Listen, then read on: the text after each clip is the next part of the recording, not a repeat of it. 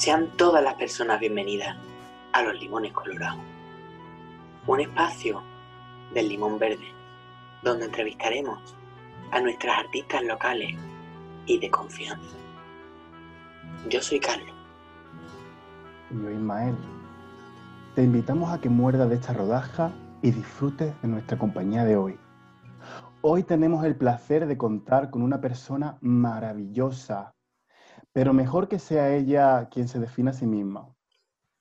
Con todas ustedes, Fucking Rainbow.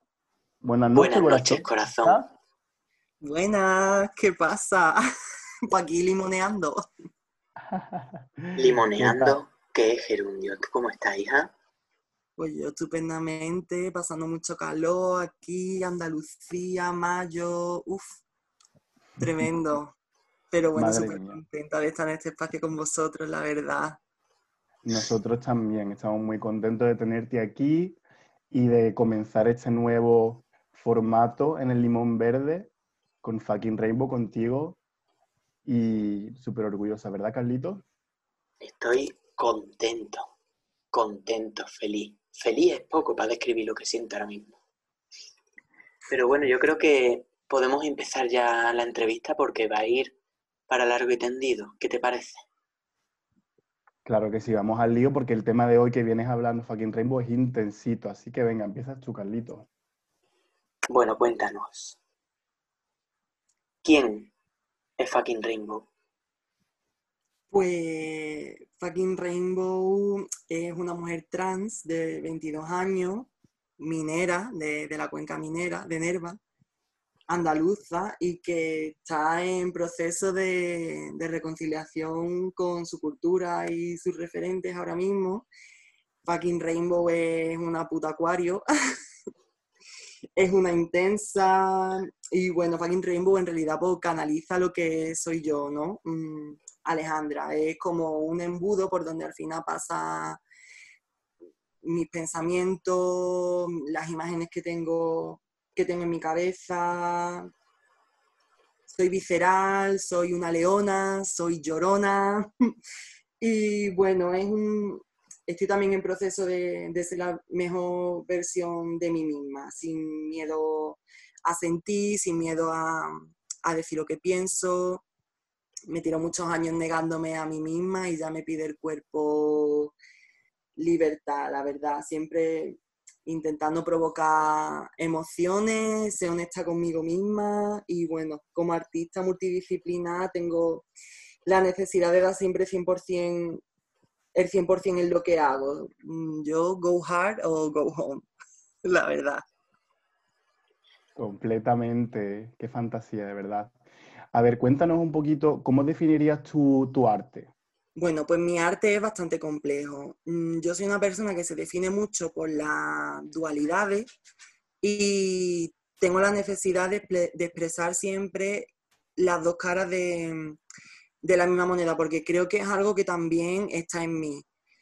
Mm, yo siempre intento no dejar a nadie indiferente, intento, como he dicho antes, despertar sentimientos y emociones en la persona que lo está viendo y poner encima de la mesa temas de conversación de los que no se hablan la brutalidad policial con las mujeres trans, sobre todo una temática que de la que yo trato porque es imposible separarla de mí, es el hecho de que soy una mujer trans andaluza y de clase obrera. Trato temas muy diversos, pero que son todos de forma, están holísticamente conectados. Valga la redundancia.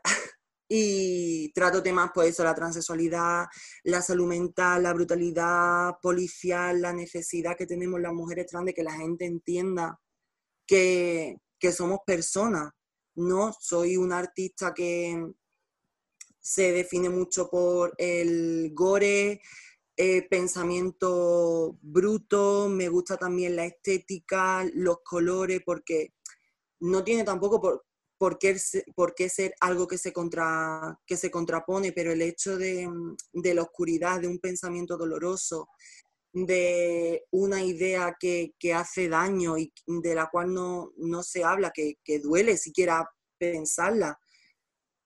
adornada también, o no adornada, sino presentada con colores pastel, colores fuertes, una gama de colores que evoca el arco iris, ¿no? Que, es algo que mm, todos asociamos a algo bonito, algo dulce, algo estético y bueno, todo está en mí, ¿no? No soy un color, soy 458. y dime tú, ¿ligan el arte con la identidad de género? Completamente. Es un, es un complemento que yo nunca puedo quitarme porque, como he dicho, es que está en mí. No, no, puedo, no puedo desligar mi, mis personalidades. Yo, el arte necesito que sea verdad y yo cuento mi verdad a través del arte. Siempre soy una mujer trans, se ve, se nota, se siente. y mm, estoy muy orgullosa de ello. Nunca he tenido la necesidad de esconderlo y creo que es mi mayor fuerza y mi, mayor potencial, el hecho de que realmente sí que tengo algo que contar, tengo mucha necesidad de, de, gritarle al mundo las cosas que nos están pasando, las cosas que me están pasando y que necesito que se hable, necesito que el mundo cambie, porque es que mi mayor meta es, cambiar el mundo. Y si yo no tuviese esta identidad, pues a lo mejor no tendría, no tendría esta necesidad, pero es lo que es. Genial, me parece muy interesante. Cuéntanos también eh, cómo fue un poco tu evolución a través, cómo ha sido tu evolución a través de tu carrera profesional, ¿no? Y, si, y cómo ha afectado a nivel personal esta, esta evolución y todas las experiencias que, que, tú has tenido a lo largo de tu vida. Bueno, mm, mi carrera, entre comillas, mi, profesión y mi vida personal están muy ligadas.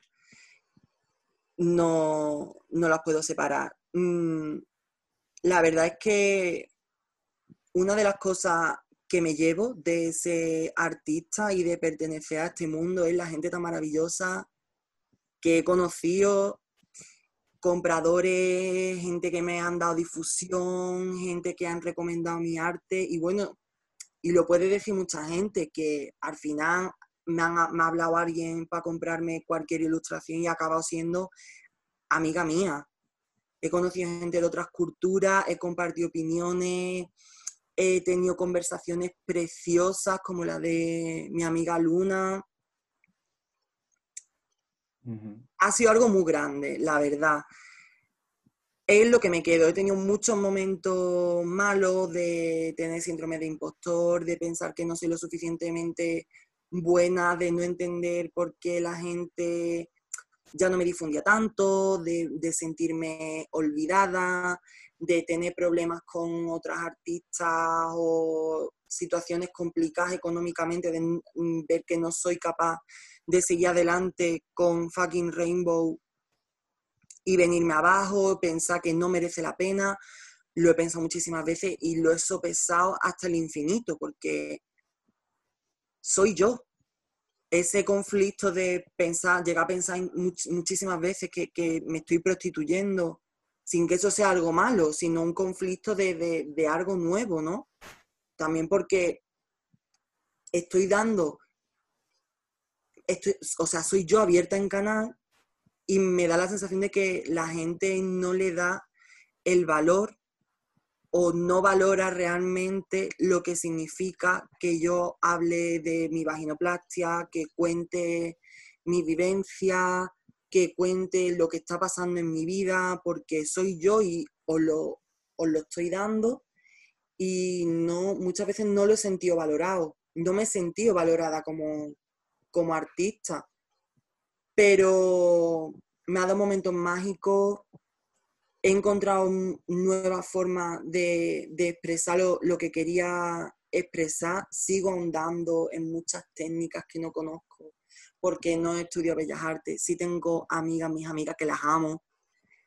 Lu, Noelia, Martus, que ellas sí estudian Bellas Artes y siempre me han dado plataformas, siempre me han dado ideas, me han dado muchísimos consejos, las quiero con locura y, y eso me lo ha dado el arte. Yo realmente no sé vivir sin el arte, yo no puedo vivir sin cantar, yo no puedo vivir sin bailar, no puedo vivir sin pintar, son imágenes en mi cabeza que tengo que, proyectar y que necesito que, la gente las vea.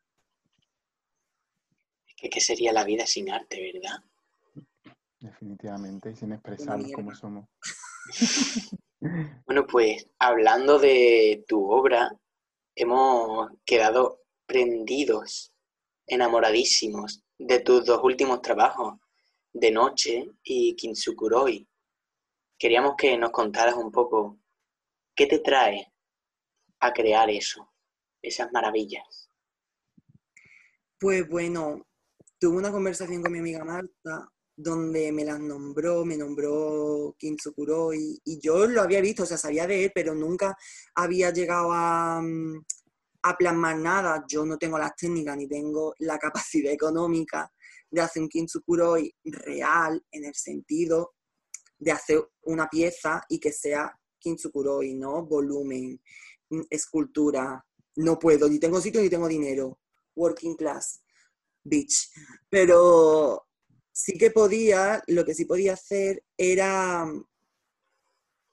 mm, plasmar lo que Kintsukuroi quería decir, o sea, es un arte japonés donde lo que está roto se arregla, entre comillas, pero dejando ver la, rotura original y embelleciéndola con oro. Es como que también la, grieta, la rotura, el esconchado también puede ser algo bonito y que, que pueda lucir.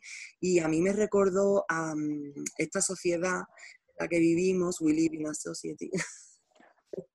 y, me recordó básicamente a cómo estamos estigmatizadas las mujeres trans, las personas que, tienen enfermedades, entre comillas, mentales, los diferentes cuerpos, cómo se castiga en esta sociedad la no normalidad, ¿no? La, diferencia, la, disidencia. Y yo soy una artista que, nunca mm, he podido o he sabido desligarme de las líneas y me gusta mucho hacer línea porque la misma idea me da para expresar diferentes cosas y luego puedo utilizar otra temática diferente para expresar las mismas cosas o cosas diferentes. Me parece una cosa muy divertida y que da bastante juego. Entonces, al recordarme todo esto de, lo que hablaba de, de, esta sociedad y de la forma en la que está estigmatizada, penalizada y la ultramedicalización que hay, yo digo, realmente vamos a embellecer, vamos a, reivindicar los cuerpos. Por eso tengo ilustra en Kintsukuroi el cuerpo de una mujer con pene, porque también hay mujeres que tienen pene y el hecho de que la sociedad nos haya dicho, nos haya hecho odiarla, pues, o sea, hasta el hecho, hasta el punto de, de llegar a hacernos una vaginoplastia que en, muchas ocasiones la propia mujer trans no quiere, no queremos hacernosla, sino que lo hacemos para aliviar esa presión social que vivimos, ¿no? Esa, mm, es como una forma de, protegernos a, nosotras mismas de posibles agresiones, transfobia, a punta pala y, y que es algo que tenemos que aprender, que estamos en, proceso de, amar y de, y de reivindicar, ¿no? También un hombre trans con, sus cicatrices en el pecho, también son bonitas, vamos a reivindicarlas, cuentan, cuentan historias. Vamos a hablar también, yo tuve muchos problemas a la hora de, mm, cuando hice mi vagino, cuando me hice la vaginoplastia, tuve muchos problemas de aceptar que yo también tenía cicatrices, ¿no? vamos a reivindicar que también las mujeres trans tienen vagina y tienen cicatrices. Hay una que especialmente me gusta que habla sobre la enfermedad mental, entre comillas, y de cómo puede ser subjetiva. ¿no? Mm, en un documental que vi para la, asignatura de Antropología de la Salud, que se llama El tapiz de la locura, cuentan de, cómo puede ser completamente subjetivo, de, de que la dolencia es mundial, pero el hecho de, tratar una enfermedad o de catalogarla siquiera como una enfermedad y la simbología que tiene es cultural. Y en esta sociedad el hecho de, no tener mucha plasticidad a la hora de adaptarte a, diferentes situaciones sociales o que te marquen de diferente manera hechos que han pasado en tu vida, como la pérdida de tus padres, puede hacer que la sociedad te defina o te etiquete como loco, ¿no? La, la propia disforia de género que, no, que nos diagnostican a las mujeres trans es una, es una patología, está tratada como una enfermedad y la, y la disforia de género no existe, porque nosotras sabemos que somos mujeres desde que nacemos. Son categorías que se aplican desde fuera de las personas trans, una sociedad cis heteropatriarcal, cis normativa, se nos aplica y nos hace odiar nuestro cuerpo y nuestro género se cambia, se cambia entre comillas, no para nosotros, nosotros sabemos que somos mujeres o que somos hombres, sino es un cambio hacia el exterior, para el resto de las personas, no necesariamente para, para nosotras. No hay una transición estipulada que se deba hacer y no hay una forma de vestir, no hay una forma de identificarse, no hay una forma de, expresar la, masculinidad ni, ni, de, de, expresar que, que, bueno, que eres mujer trans o hombre trans, ¿no?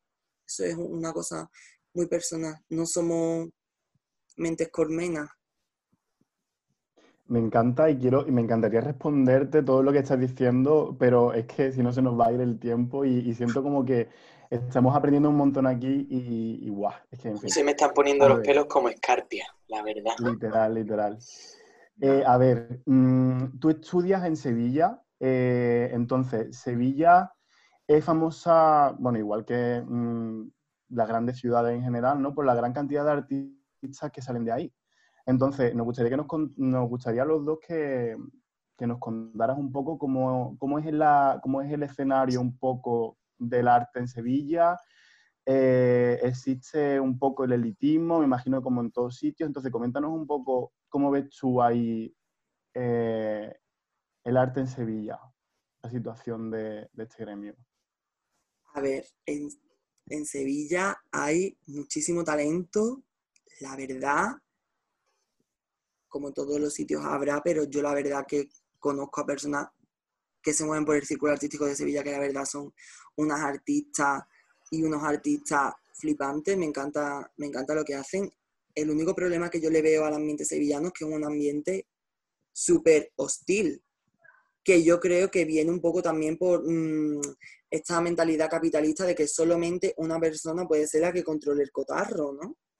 Yo hice una, mm, no una encuesta, sino que pregunté a la gente de mi Instagram qué, qué opinaba y la verdad estuvo un poco, el móvil me, me salía ardiendo. Mamma mía, no daba basto porque es que la gente estaba súper enfadada y tenía muchísimas ganas de pelear el té y yo con ellos, la verdad, no lo voy a negar porque mm, I'm throwing shade like it's sunny, como diría la gran poetisa Nicki Minaj. Y, y me encanta porque también algo que, yo he experimentado es que, en fin, nos conocemos todos, todos sabemos quiénes somos, no es un ambiente hiper grande, no es Barcelona, no es Madrid, es Sevilla, todos nos movemos básicamente por, por, el mismo ambiente.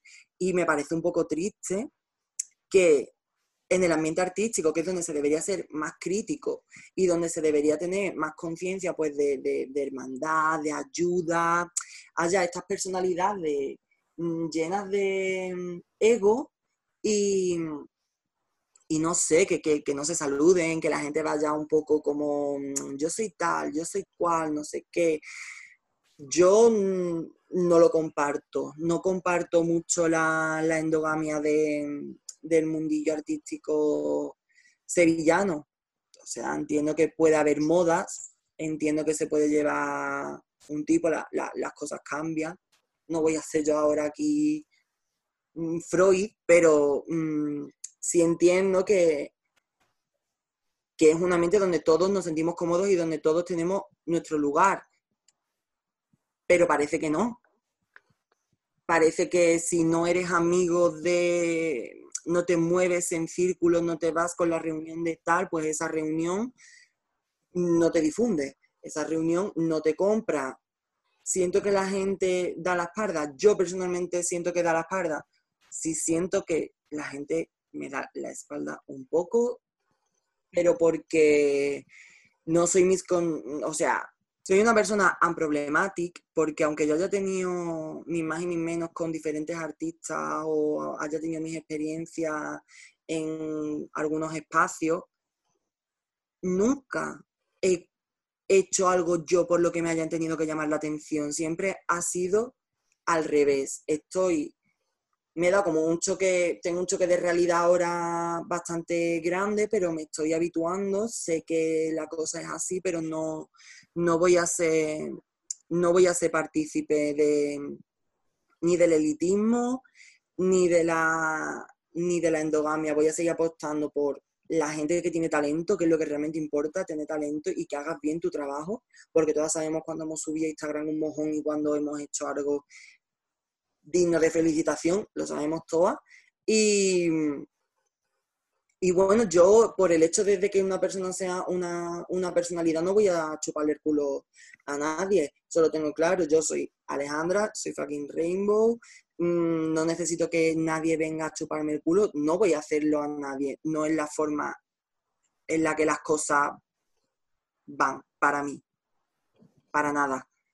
Entonces, el hecho de que tengas que compensar un poco mm, tu arte con tu personalidad para que y, tener que estar eh, en todos lados para que la gente vaya piñón contigo y, piensen que eres una persona magnífica y que todo lo que haces está bien. No, las artistas nos equivocamos, las artistas hacemos mm, auténticas mierda pinchando un palo y no pasa absolutamente nada, chicas.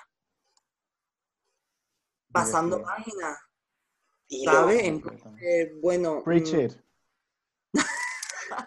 dilo, reina, dilo así hastiada con el ambiente sevillano, pero es que como también hay gente tan fantástica y mis amigas provienen de, ese ámbito y en realidad es también lo que yo hago y formo parte, parte de, pues chica, de todo y en la, vida, en la viña del Señor. Claro. No lo vamos a matar. ¿Para qué? ¿Para qué? ¿Para qué? bueno, pues te queríamos preguntar así, ¿tú cómo ves el papel del artista queer en el mundo del arte en general? Ilumínanos. Bueno, se viene. Venga, el ah. ti, el ti. El ti. de A ver, mm, eh, somos invisibles. Yo he tenido la suerte de que sí creo que mi arte se valore sí lo creo, mm, por gente como vosotros que, me habéis llamado para participar en la primera edición de Los Limones Colorados, también las niñas de Volunto confiaron en mí para hacerme una entrevista y abrir así su página web. Mm, he hecho colaboraciones con un montón de gente. Yo sí siento que a la gente le interesa lo que, lo que digo y lo que hago, ¿no? Es un poco contradictorio porque también antes decía como que no me sentía valorada. Es que, hija mía, la vida es una montaña rusa. Pero bueno, sí lo siento en parte y estoy pues súper contenta por ello y súper agradecida, pero mm, es que no podemos negar que las personas trans mm, se las sudamos al resto. Y es algo que es así actualmente, ya me gustaría decir otra cosa, ya me gustaría decir, mira, pues estamos dominando el mundo. Vamos, pero no es la realidad. Por mm, mucho transinclusivismo que veamos, muchas artistas haciendo muchas cosas, lo que en realidad hay, el papel, lo que domina el papel del artista queer, del artista trans, es el intrusismo, es lo que más nos encontramos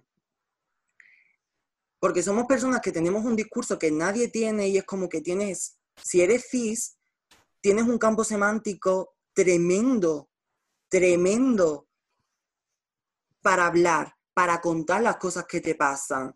Que está muy copado, bueno, que hay mucha gente que, habla de lo mismo. A ver, chica, es que no, no llevas a tener todo, ¿no? Algo bueno tendría que tener, no ser cis. Es una mentira muy gorda también, es decir, como que Mm, el campo semántico de lo trans, entre comillas, mm, no tiene gente. Hay miles de personas trans artistas que hablan de lo que les está pasando, que hablan de, que necesitamos derechos, de que necesitamos una ley trans estatal, de que necesitamos hormonas hechas para nosotras, de, que necesitamos que dejen de matarnos por ser trans. Lo llevamos diciendo un montón de años.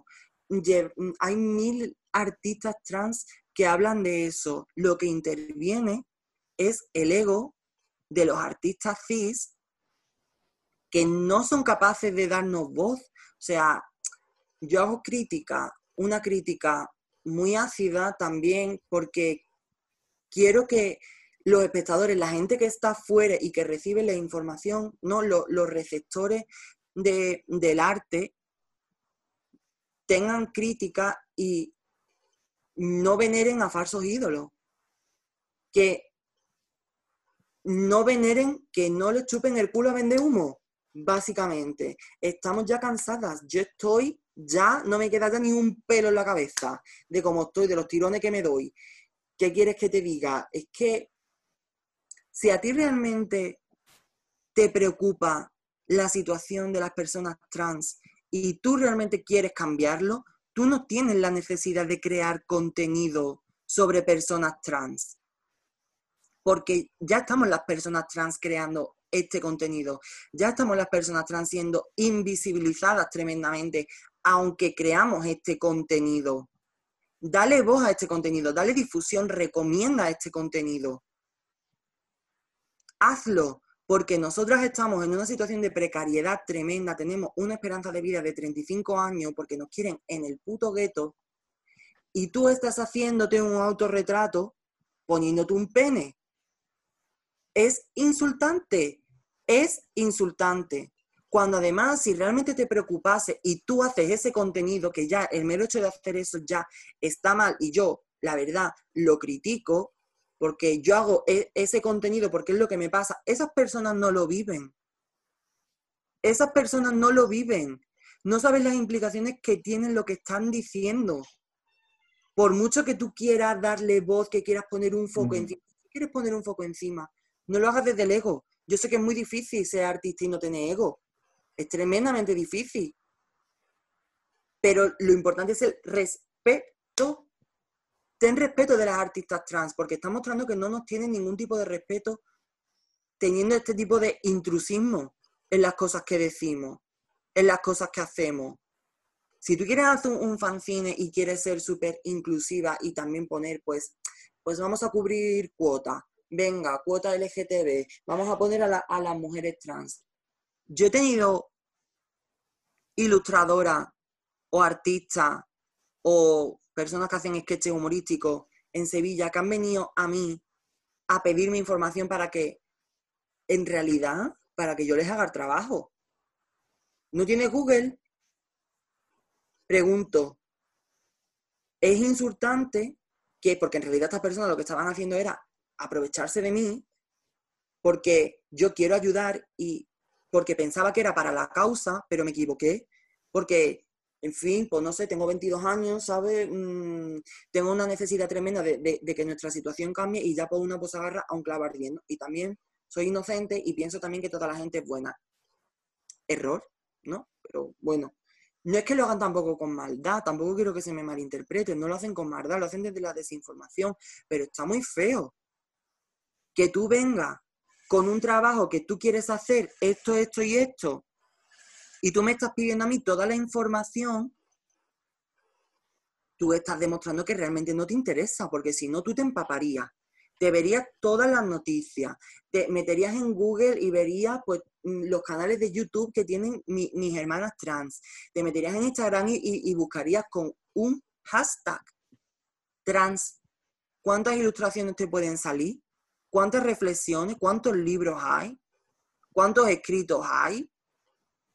El hecho de que tú no te informes ni tengas ningún interés en, informarte, sino que ven, vengas a mí, porque sabes que te voy a ayudar, y te aproveches de eso para que yo te haga el trabajo, chica, tú no puedes hacer, tú no puedes hablar de la pornografía y querer hacer referencia a las mujeres trans si, no, si ni siquiera sabes que las mujeres trans están en la pornografía y se las llama shemale. ¿Cuál es el nivel? ¿The lower is what? Exactamente. No. y más- Dime. Claro. No, no, no, que perdona que te he cortado, que exactamente, y más hoy en día en, en nuestra era que la tecnología y la información la tenemos al alcance de nuestra mano, ¿no? Que es tan fácil. Me parece súper interesante. Yo te iba a preguntar también, entonces, básicamente, según lo que nos está contando, ¿tú cómo dirías, tú siendo como mujer trans, qué es el camino de una persona trans? ¿Cómo, en pocas palabras, ¿cómo lo definirías? ¿Un camino más bien de rosa, de espinas, un híbrido? Mm, ¿Cómo, cómo lo, lo definirías tú, más o menos? Es un camino lleno de mierda de caballo que tienes que ir pisando Exactamente. hasta que llegues al jardín, que no sé cuál es el jardín, sinceramente. Pero se llega al jardín algún día. Seguro que sí. Yo creo que sí se llega al jardín, es que es tan subjetivo porque nos comemos tanta mierda. Mm, yo siempre he sido una persona que he tenido muy claro que mm, yo lo que tenía que hacer era cambiar el mundo y tenía unas expectativas en mí hiper altas y me estoy dando cuenta de que después de toda la mierda que, que he tenido que tragarme en todos estos años, bueno, desde que nací hasta hoy, 2020, pues yo creo que al final en lo que se resume todo es en que yo lo único que quiero es ser feliz. Es la única meta. Y está con mis amigas, está con mis amigos, está con mi familia, está con mi novio, mm, tener dinero para comer, tener dinero para vivir, seguir creando arte y en realidad pues yo creo que ese sería mi jardín particular. A lo mejor otras personas pues, quieren el oro y el moro. O sea, es muy subjetivo. Yo creo que hay gente que puede decir que ha llegado, pero es que está muy lejos de, de- forma global, ¿no? Necesitamos derechos, necesitamos que se deje de ejercer violencia contra nosotras, necesitamos que la gente se conciencie. No me parece tampoco serio de- decir que podemos llegar a ese jardín cuando más del 80% de las mujeres transexuales han ejercido o ejercen la prostitución, o que muchas están en trata, o que tenemos un paro tremendo, una esperanza de vida de 35 años. La cosa, tal y como está ahora, no es como estaba hace 40 años, ni es como estaba tampoco en los 90, pero seguimos tragando muchísima mierda, muchísima mierda. Entonces, nuestro camino es un camino difícil, lo los tenemos bien puestos, la verdad, para aguantar mm, todo lo que aguantamos día a día, pero somos supervivientes y lo llevamos dentro. Sois heroínas y héroes. Yo creo que, que a las personas cis nos llega mm, un 1% de la mierda que vivís vosotras, porque Completamente. estoy ahora mismo, de verdad, no puedo hablar. Mm. Pero tienes que seguir hablando. Pero tengo que entrevista se tiene que acabar. Tiene que seguir y llegar a- Entonces- a, la meta. Pero entonces, ¿tú cuál piensas que es la situación de la mujer trans en el movimiento queer y en el feminismo a través del arte y otros medios de expresión?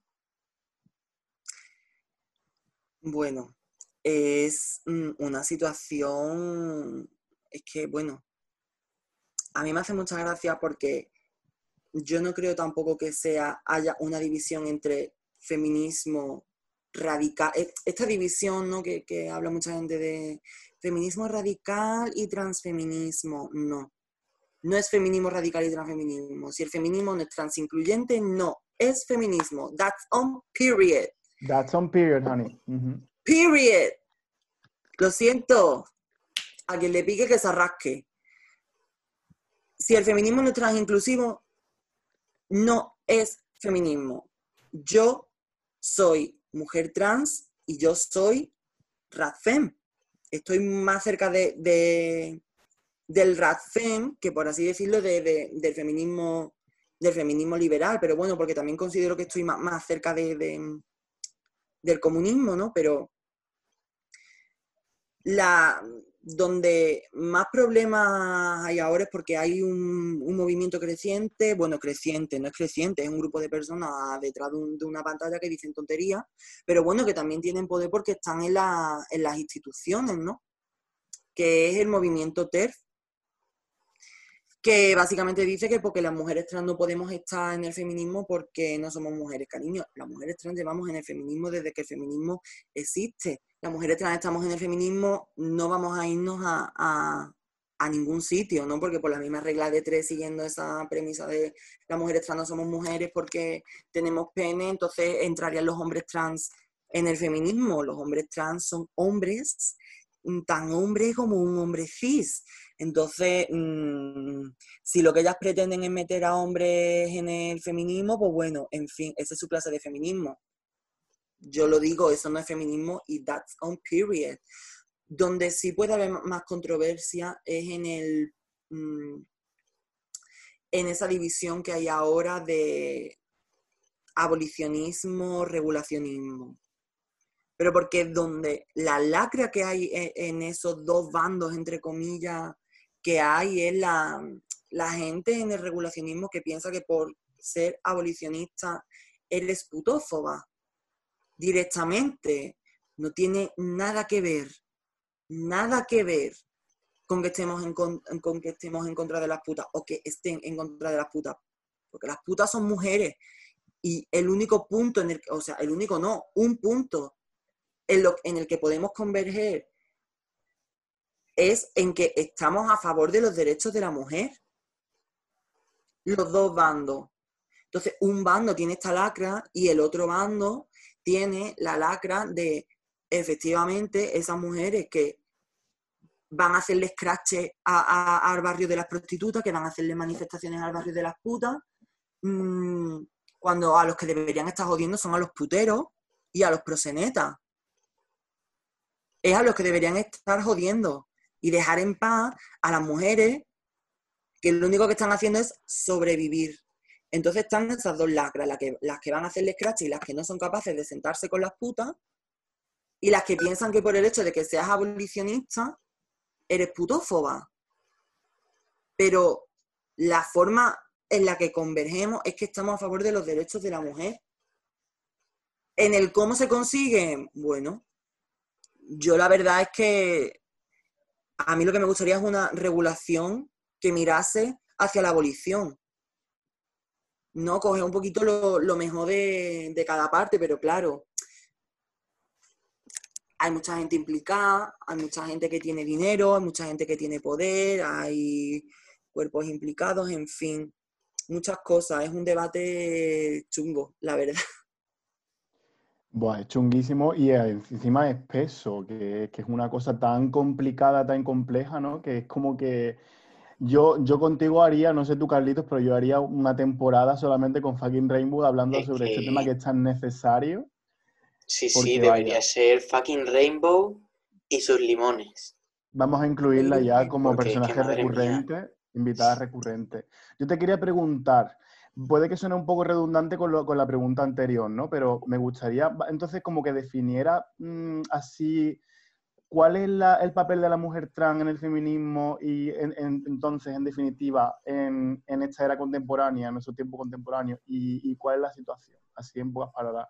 dentro de lo que podrías como resumir, ¿no? Que sé que es muy difícil, pero ¿cómo lo ves tú?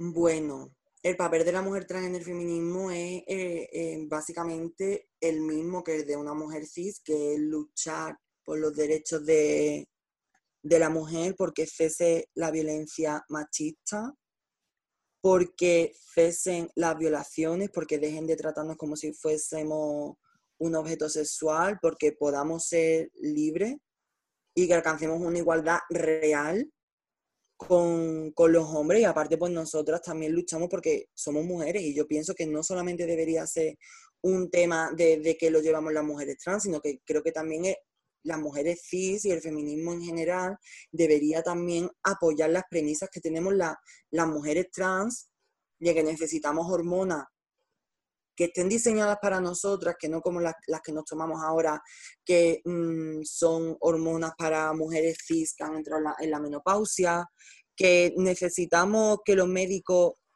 estén informados sobre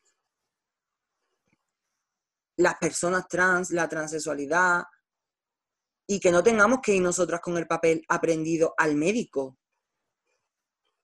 Necesitamos que, que se nos traten como personas, igual que las mujeres sí necesitan que se las traten como personas, porque también a las mujeres trans nos matan por ser mujeres, y también a las personas, a las mujeres trans nos violan por ser mujeres, sin importar los genitales que, que tengamos. Entonces, bueno, yo como lo que considero feminismo es un feminismo trans, incluyente, que incluye a todas las mujeres, sin importar la raza, que sea de clase y que abarque a, las mujeres trans y las defienda y las ampare, como todo lo que se salga de ahí para mí no es feminismo, yo creo que en ese feminismo sí es un feminismo seguro y es un feminismo donde las mujeres trans nos encontramos seguras. En el 8M mm, este año me encontré un poco más insegura con el tema de, del partido feminista y de que había muchas pancartas anti-trans. Y bueno, siempre va a haber esas consignas, la gente no tiene por qué saberlo todo, la gente no tiene por qué estar súper informada, para eso estamos nosotras, pero lo único que queremos es respeto y tener un lugar en el feminismo que es el que deberíamos tener las mujeres trans, el que tenemos, eh, por el que llevamos luchando muchísimos años y que creo que, que, que nos pertenece y que la historia tiene una deuda con nosotras tremenda. Y se va a pagar, se va a pagar la deuda, te digo yo. Bueno, y ya por último, para ir acabando esto, aunque no quiero acabarlo, me quedaría aquí como dos horas más escuchándote hablar sobre este, sobre este tema tan, bueno, estos temas tan interesantes, ¿no? Eh, pero ya para finalizar un poquito, mm, ya sabemos más o menos, nos has contado un poco quién es fucking Rainbow hoy. Mm, nos gustaría saber cómo será, cómo crees que será la fucking Rainbow de aquí a unos años para con el arte, el activismo y todo lo relacionado y todo lo que se acontezca. ¿Cómo, cómo te ves? Pues mira, mm, yo siempre he sido una persona muy ansiosa y mm, siempre quería abarcarlo todo mucho, ¿no? Siempre pues en el futuro, no sé qué, en el futuro no sé cuánto. Yo ahora soy una persona que está muy en el hoy. Estoy confinada, estoy en Nerva, en mi pueblo y mm, si es verdad que tengo cositas entre manos. mi amiga Lu Loto, Loto Amanita y yo tenemos entre manos un, un fanzine súper potente, como ya avisé en mi Instagram, en las stories, que incluso recité un poco, Eloisa bajo el almendro, Elo bajo el almendro y yo tenemos entre manos también un, un poemario precioso, la verdad, del que están saliendo poemas súper bonitos y súper intensos, pues como las dos, que somos dos intensitas. Y mm, bueno, un proyecto que sí que me hace ilusión, porque siempre ha sido mi sueño dedicarme a eso, ha sido mm,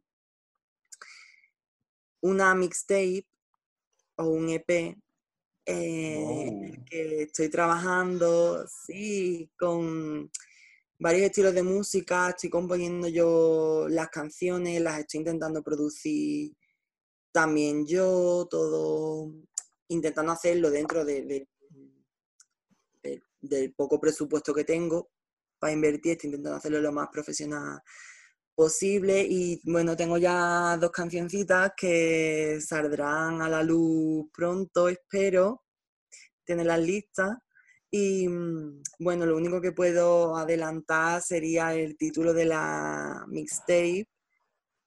Primicia, vamos a tenerlo. Por favor. Por favor. Redoble de tambores. Biological Vines. Qué bonito. Biological Vines. Y podremos tener algún adelanto, si no en este episodio, en alguno del futuro, para poder deleitar a nuestros oyentes con tu música. Total, haces una reaction de esa. Qué guay. O sí, grabéis sí, cara. Los agarréis la peluca, mí porque yo vengo aquí a prenderle fuego a todo con mi mixtape. Dilo, Ya, di que Mi sí. peluca la tengo puesta, pero ya está en Saturno realmente. Con ya con todo lo que has dicho, qué fantasía. ¿Algo más que, quiera- que quieras contarnos entonces? ¿Hay algún mensaje que le quieras dar al mundo? Que os pongáis, os metáis las pilas en el coño, que estamos en 2020, eh, y que respetéis a, la- a las mujeres trans, que, que somos personas, y que me compréis muchas cosas. ¡Dilo! Comprarle, comprarle fucking Rainbow, que tiene un feed precioso en el Instagram. Eso, eso. Ay, qué maravilla de haberte tenido aquí en este programa, de verdad, ha sido un honor. Eh, bueno, para los que nos estáis escuchando, ya vamos acabando, pero realmente mm, el hecho, el motivo de que esté también fucking Rainbow aquí es que, eh, vamos a contar un poquito, ¿no? Mm, Que, Carlitos, cuenta cómo os conocisteis así ya como final. Bueno, pues nos conocimos en el Esquizomic Fest, un festival que se hace de fanzines en Sevilla, mm, cada medio año más o menos, también dependiendo del presupuesto, del espacio autogestionado que esté disponible. Y ahí nos conocimos. Bueno, no, no quiero entrar mucho en detalle, Pero a partir de ahí empezamos a Bailamos hablar. mucho, ¿verdad? Bailamos muchísimo, lo dimos todo hasta el suelo. Vamos, yo me lo pasé fenomenal, Jo- la verdad. Yo también querría haber estado ahí, pero bueno. Pero te bueno, conozco, eso es lo importante. Y, y eso, y también esta sección del programa la pensamos al poco de empezar. Bueno, de hecho, al poco de empezar, no. Antes de empezar, dijimos, Mm. oye, ¿y si hacemos una sección de entrevistas aquí para dar visibilidad a todas nuestras amigas que son artistas locales, maravillosas, y que necesitan ahí que su voz suene y resuene por todo el mundo y por todo el universo, porque hemos visto que en Anchor, en nuestra aplicación, en Anchor viene oyentes en el mundo, así que si hay otro planeta se descubrirá por Anchor. Muy fuerte. Y nos escucha gente de Ecuador, Chile y, de- creo que era Perú o algo así que vi. O sea que todo lo que has dicho hoy, fucking Rainbow, pues probablemente también lo estás escuchando por allí, por el otro charco, seguramente. Ojalá, crucemos los dedos. Y si no, que nos escuchan aquí en España, coño, que se den cuenta también ya de una vez. Que valoren el arte, el talento. Eso. Eso. Y bueno, ya por Mira. último, yo creo que ya para cerrar, Sí, porque sí, si no esto va a ser larguísimo y nos van a decir yo, callarse. pararse. Pero yo creo que no, porque ha sido tan fantasía y de verdad, mm, Ya. yo he estado conteniéndome todo el episodio porque quería hablar y tal, pero yo evidentemente esto es para darte voz a ti, que tú, mm, en fin, eh, que eres la que lo vive, ¿no? Y que, pues que cuente y que informes a la gente y, y me ha parecido maravilloso. Y creo que yo creo que hasta la fecha, no sé tú Carlitos, pero es el mejor capítulo, el más maduro, el Hombre, más... sí. Y, no, y no lo hemos hecho nosotros, lo ha hecho ella. O sea que, Es que tiene que llegar una mujer a hacernos las cosas, de verdad. verdad, es que de verdad, es que no valemos para nada los hombres. No lo he dicho yo, ¿eh? Nos hemos expuesto. Lo hemos puesto. Pero bueno. Autodescripción, pero bueno. Ya, si queréis, podemos continuar con la conversación vía Instagram, arroba hola limón verde. También seguid en Instagram a fucking rainbow, fucking guion bajo rainbow 9, tal y como se pronuncia en inglés. Y luego eso. también acordad de seguirnos en Facebook, en Limón Verde.